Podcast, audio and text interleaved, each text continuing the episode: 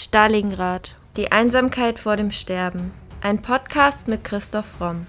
Der Autor spricht über historisch-politische Themen rund um Stalingrad und den Zweiten Weltkrieg.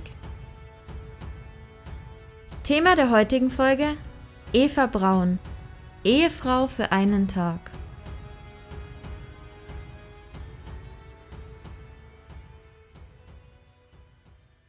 (1935) schrieb Eva Braun in ihr Tagebuch ich bin so unendlich glücklich, dass er mich so lieb hat und bete, dass es immer so bleibt. Ich will nie Schuld haben, wenn er mich einmal nicht mehr gern hat. Und meint dabei natürlich Hitler. Nur einen Monat später schreibt sie aber, ich wünsche mir nur eines, schwer krank sein und wenigstens acht Tage von ihm nichts mehr zu wissen. Warum passiert mir nichts? Warum muss ich alles das durchmachen? Hätte ich ihn doch nie gesehen. Ich bin verzweifelt.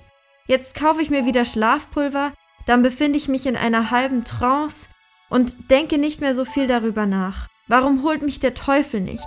Bei ihm ist es bestimmt schöner als hier. Er braucht mich nur zu bestimmten Zwecken. Es ist nicht anders möglich. Wenn er sagt, er hat mich lieb, so meint er nur in diesem Augenblick. Genauso wie seine Versprechungen, die er nie hält. Warum quält er mich so und macht nicht gleich ein Ende? Aus diesen Worten spricht ein sehr ambivalentes Verhältnis von Eva Braun zu Adolf Hitler. Sie ist die wohl berühmteste Frau an seiner Seite. Doch war sie jemals wirklich an seiner Seite? Wer war Eva Braun? 6. Februar 1912 Eva Anna Paula Braun wird in München als Tochter Friedrich Brauns, eines Berufsschullehrers, und Franziska Brauns, geborene Kranburger, welche vor ihrer Heirat als Näherin gearbeitet hat, geboren. Eva Braun hatte zwei Schwestern, Ilse und Margarete genannt Gretel. Die Eltern hatten sich 1921 scheiden lassen, sind aber ein Jahr später, wahrscheinlich aus finanziellen Gründen, erneut die Ehe eingegangen. Die Historikerin Heike B. Görtemaker schreibt, Eva Brauns Mutter habe stets behauptet, es habe keinen einzigen Schatten auf ihrer Ehe gegeben, nicht einmal einen richtigen Streit. Diese Aussage ist angesichts der Tatsache einer rechtskräftigen Scheidung natürlich offensichtlich unwahr. Doch auch zwischen Eva Braun und ihren Eltern hat es niemals einen Bruch gegeben. Die Eltern sind immer wieder auf Bildern von Feierlichkeiten und Reisen mit Eva zu sehen. Das Verhältnis mit ihrer Familie scheint auf den ersten Blick normal gewesen zu sein. Doch zu ihrer Schwester Ilse zumindest weiß man, dass Eva ein distanziertes Verhältnis pflegte. Denn sie arbeitete und wohnte seit Ende der 20er bei einem jüdischen HNO-Arzt in München. Dieser Umstand war ihr ein Dorn im Auge, denn sie war nicht nur Zeugin, sondern überzeugte Ideologin der Ansichten des Nationalsozialismus. Bis 1928 besuchte Eva ein katholisches Lyzeum in München, wo sie ihr Abitur absolvierte. Sie hat dann allerdings nicht studiert, sondern eine einjährige Handelsschulausbildung in einer Klosterschule begonnen in der niederbayerischen Kleinstadt Simbach am Inn.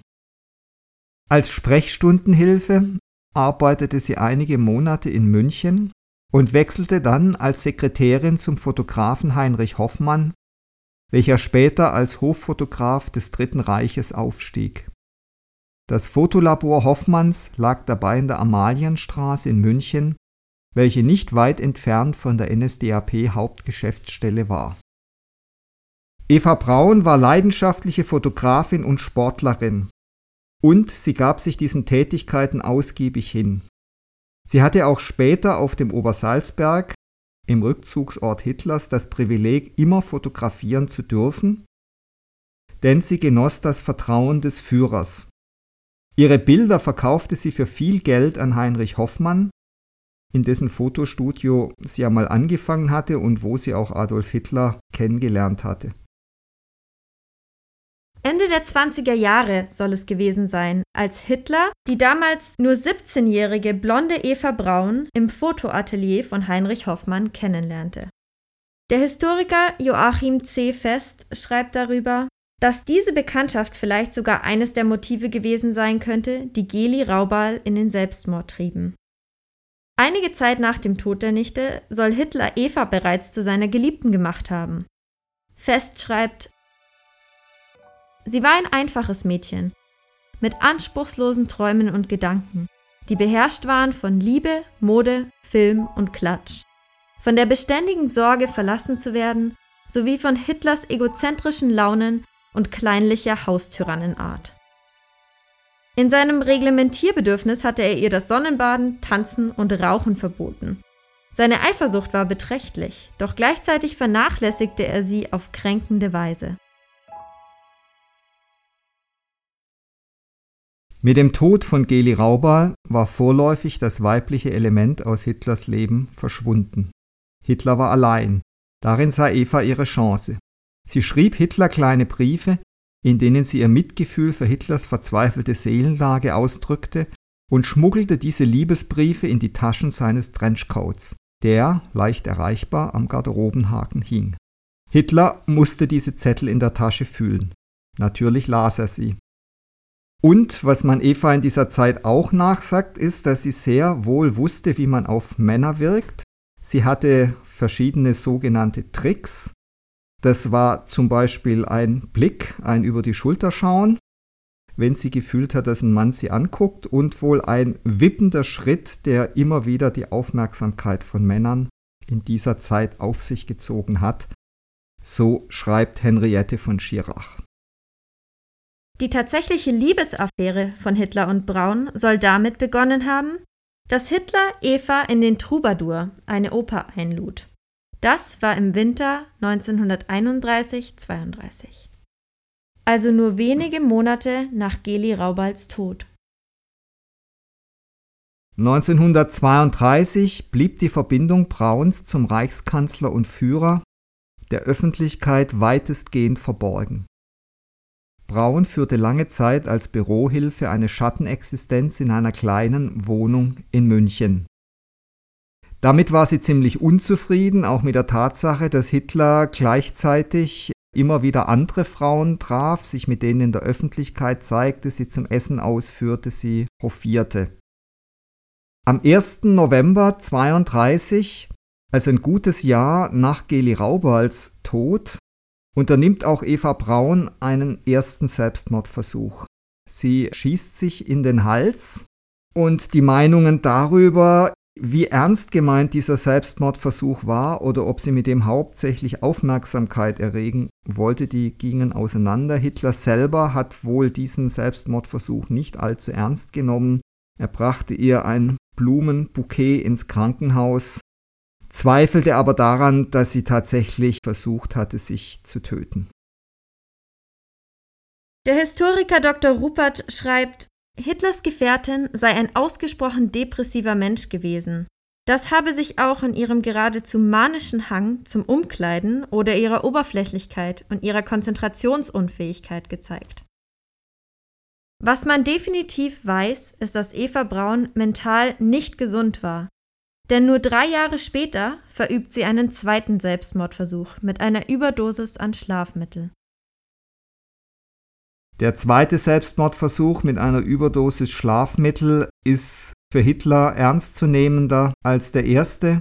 Hitler will unbedingt einen Skandal im Zusammenhang mit dem Tod von Geli Raubal verhindern und verstärkt den Kontakt zu Eva Braun.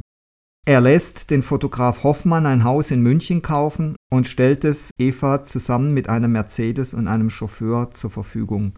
Also er versucht sich jetzt erstmal mit Geld, mit Luxus ruhig zu stellen. Die Historikerin Görtemarker meint, dass Eva Brauns Selbstmordversuche einen strategischeren Zweck hatten. Sie sollten ihre absolute Treue und Selbstaufopferung beweisen, die sich Hitler von seiner Gefolgschaft erwartete. Ob Hitler davon wusste, ist unklar. Doch einiges spricht dafür, denn die Beziehung zwischen Hitler und Eva Braun veränderte sich nach ihren Selbstmordversuchen. Sie gewann ab 1935 eine immer bedeutendere Rolle. Spätestens ab 35 hatte sie auf dem Obersalzberg eine unangreifbare Position. Und, so Görtemarker, für diejenigen, die Hitlers Nähe suchten, war es von großer Wichtigkeit, mit Eva Braun klarzukommen. Nachdem die Halbschwester Hitlers und die Mutter von Geli Raubal Angela Raubal aus dem Berghof ausgezogen ist, beginnt sich Eva Braun dort einzurichten. Aber sie tritt dort nicht als Gastgeberin auf. Hitler bekennt sich nicht öffentlich zu ihr. Sie führt dort eine Schattenexistenz, sie sucht die Filme für den Abend aus, sie hat einen Kreis von Freundinnen, aber sie wird nicht anerkannt und das ist natürlich eine schwierige Position. Albert Speer schrieb in seinen Erinnerungen über Evas Ankunft in Obersalzberg. Nach einigen Stunden fuhr ein kleiner geschlossener Mercedes mit den beiden Sekretärinnen und einem einfachen Münchner Mädchen vor. Es war eher nett und frisch als schön und wirkte bescheiden. Nichts deutete darauf hin, dass sie die Geliebte eines Herrschers war. Dieses geschlossene Auto durfte niemals in der offiziellen Wagenkolonne fahren, denn es sollte nicht mit Hitler in Verbindung gebracht werden. Die mitfahrenden Sekretärinnen hatten gleichzeitig die Fahrt der Geliebten zu tarnen. Mich überraschte, dass Hitler und sie alles vermieden, was auf eine intime Freundschaft hinwies, um dann später abends doch in die oberen Schlafräume zu gehen.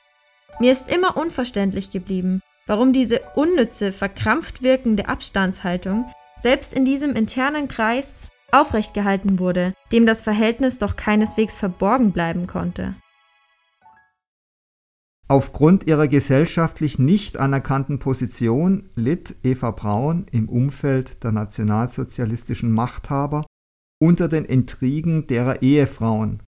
Hitler schritt dagegen jedoch so energisch ein, dass die Frau seines Reichsluftfahrtministers, Emmy Göring, eine unbegabte, sehr intrigante Schauspielerin, auf weitere Besuche auf dem Obersalzberg verzichtete.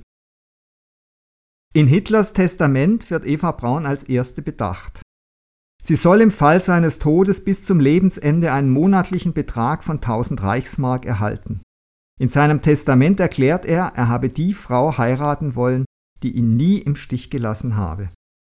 Er habe sie nicht entehrt sterben lassen wollen.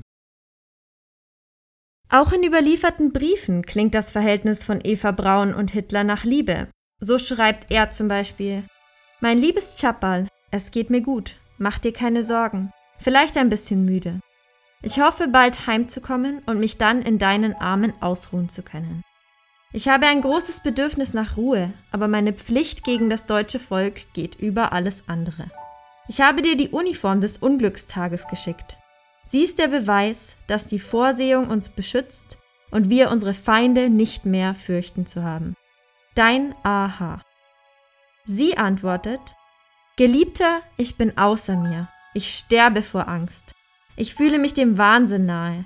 Du weißt, ich habe es dir immer gesagt, dass ich sterbe, wenn dir etwas zustößt. Von unserer ersten Begegnung an habe ich mir geschworen, dir überall hin zu folgen, auch in den Tod. Du weißt, dass ich nur lebe für deine Liebe.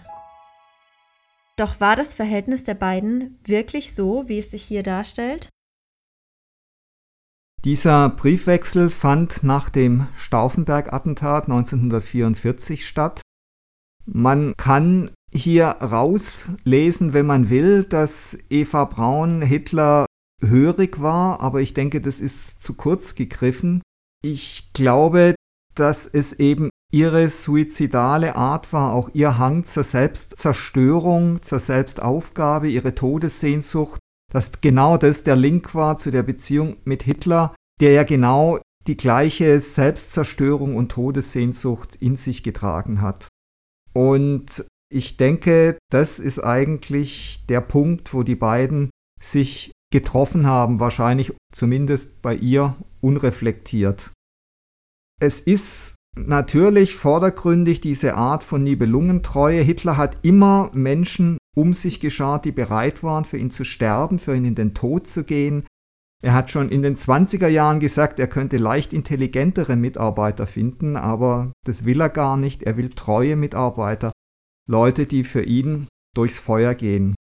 Und das war Eva Braun ganz offensichtlich, wahrscheinlich weniger aus Liebe, sondern weil sie diesen Hang zum Suizid bereits mitgebracht hat.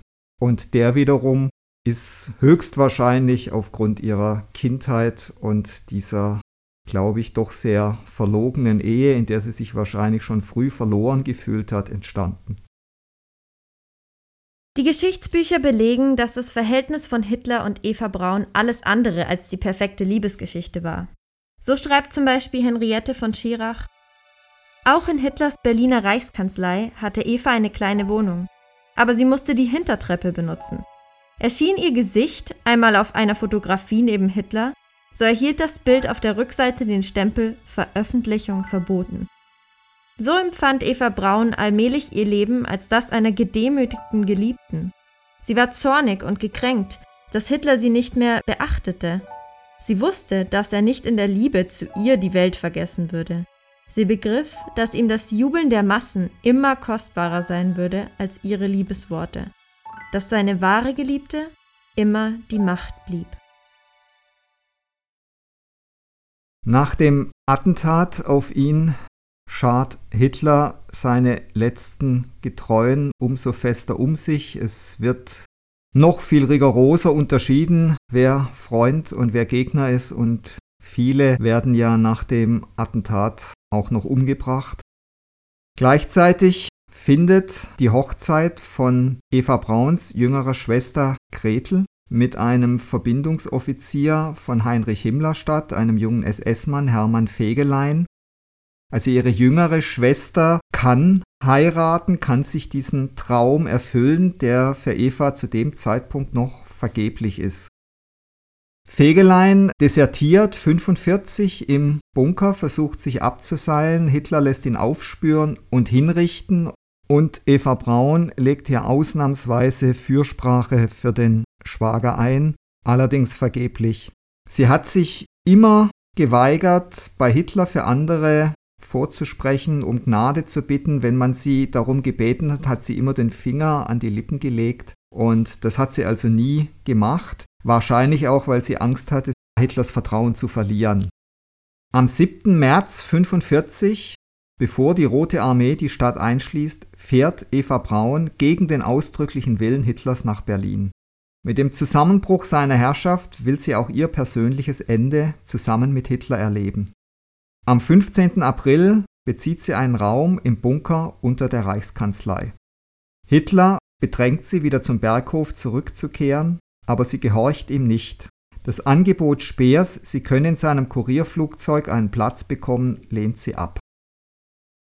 In der Reichskanzlei hatte niemand mit dem Erscheinen Eva Brauns im Bunker gerechnet. Henriette von Schirach schreibt darüber, für die Anwesenden brachte sie die Gewissheit mit, den Bunker nicht mehr lebendig verlassen zu können. Der Todesengel war eingeflogen, und alle wussten es. Auch war hier keine Tristan und Isolde Stimmung, keine Verschmelzung in Lust. Hier war nur Tragödie und Untergang. 28. auf 29. April 1945. Kurz vor Mitternacht werden Eva Braun und Hitler von einem Gauamtsleiter, der als Standesbeamter fungiert, im Bunker getraut. Josef Goebbels und Martin Bormann sind Trauzeugen. Im Protokoll sind der Notstand und die Kriegstrauung verzeichnet, auch die arische Abstammung und keine Erbkrankheiten werden vermerkt. Der Historiker Joachim C. Fest schreibt über die Eheschließung, denn trotz aller beiläufigen Umstände hatte die Eheschließung unter einem anderen Aspekt eine bemerkenswerte Zäsur. Sie war nicht nur eine Geste der Erkenntlichkeit gegenüber dem einzigen Wesen, das, wie Hitler einmal bemerkt hatte, ihm außer der Schäferhündin Blondie bis zuletzt treu geblieben war, vielmehr bedeutete sie auch einen Akt definitiver Abdankung. Ich würde sogar noch weitergehen und sagen, das war ein Akt konsequenter Selbstzerstörung. Sie stirbt durch die Einnahme von Blausäure und er durch einen gezielten Kopfschuss. Inwieweit sie diese Blausäure dann freiwillig in der Lage war zu nehmen oder ob Hitler ihr da geholfen oder sie sogar gezwungen hat, darüber kann man nur spekulieren. Die Leichen werden auf einen Befehl Hitlers im Garten der Reichskanzlei mit Benzin übergossen und verbrannt. Zur gleichen Zeit verwies die Eroberung des nahen Reichstagsgebäudes durch die Truppen der sowjetischen Roten Armee auf die kurz bevorstehende Kapitulation des nationalsozialistischen Deutschlands. Hitler hat, bevor er sich selber das Leben genommen hat, wirklich die halbe Welt zerstört und unglaublich viel Leid und Elend über die Menschen gebracht. Zu Albert Speer soll Hitler einmal gesagt haben, sehr intelligente Menschen sollen sich eine primitive und dumme Frau nehmen. Sehen Sie, wenn ich nur noch eine Frau hätte, die mir in meine Arbeit hereinredet. In meiner freien Zeit will ich meine Ruhe haben. Und das soll Hitler auch noch in Gegenwart seiner Geliebten gesagt haben. Dass jemand offen äußert, dass es großartig ist, eine dumme und beschränkte Frau zu haben, das zeigt eigentlich auch schon wieder den Selbsthass und die Selbstverachtung, die dieser Mann hinter seinem ganzen Größenwahnsinn gehabt hat. Es zeigt auch einmal mehr die riesige Diskrepanz zwischen dieser künstlich erfundenen Führerfigur, diesem schwarzen Prophet und einem verkümmerten Privatmenschen, einem kleinbürgerlichen Diktator, der jede Qualität vermissen lässt und natürlich auch jede Qualität bei der Auswahl seiner Frauen vermissen lässt. In seinem Testament schreibt Adolf Hitler, Eva Braun, sie, geht auf ihren Wunsch als meine Gattin mit mir in den Tod. Der Tod, er, wird uns das ersetzen, was meine Arbeit im Dienst meines Volkes uns beiden raubte.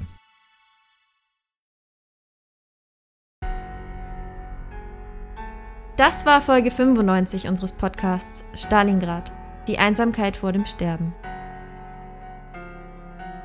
Und jetzt seid ihr dran. Was wollt ihr über den Zweiten Weltkrieg wissen? Welche Fragen quälen euch schon länger?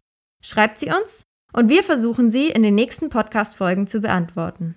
Meldet euch doch auf Instagram unter primero-verlag oder per Mail an primero.primeroverlag.de. Da wir aufgrund der Ernsthaftigkeit des Themas auf Werbung verzichten, würden wir uns sehr freuen, wenn ihr uns mit dem Kauf unserer Bücher unterstützt. Neben dem Historienroman Stalingrad, Die Einsamkeit vor dem Sterben, ist auch der Wirtschaftsthriller Die Macht des Geldes im Primero Verlag erschienen. Wie viele tausend Stalingrad-Zuhörer bereits bestätigen, es lohnt sich. Bei Fragen, Anregungen oder Kommentaren zu unseren Podcast-Folgen schreibt uns gerne auf Instagram unter primero-verlag oder per Mail an primero.primeroverlag.de.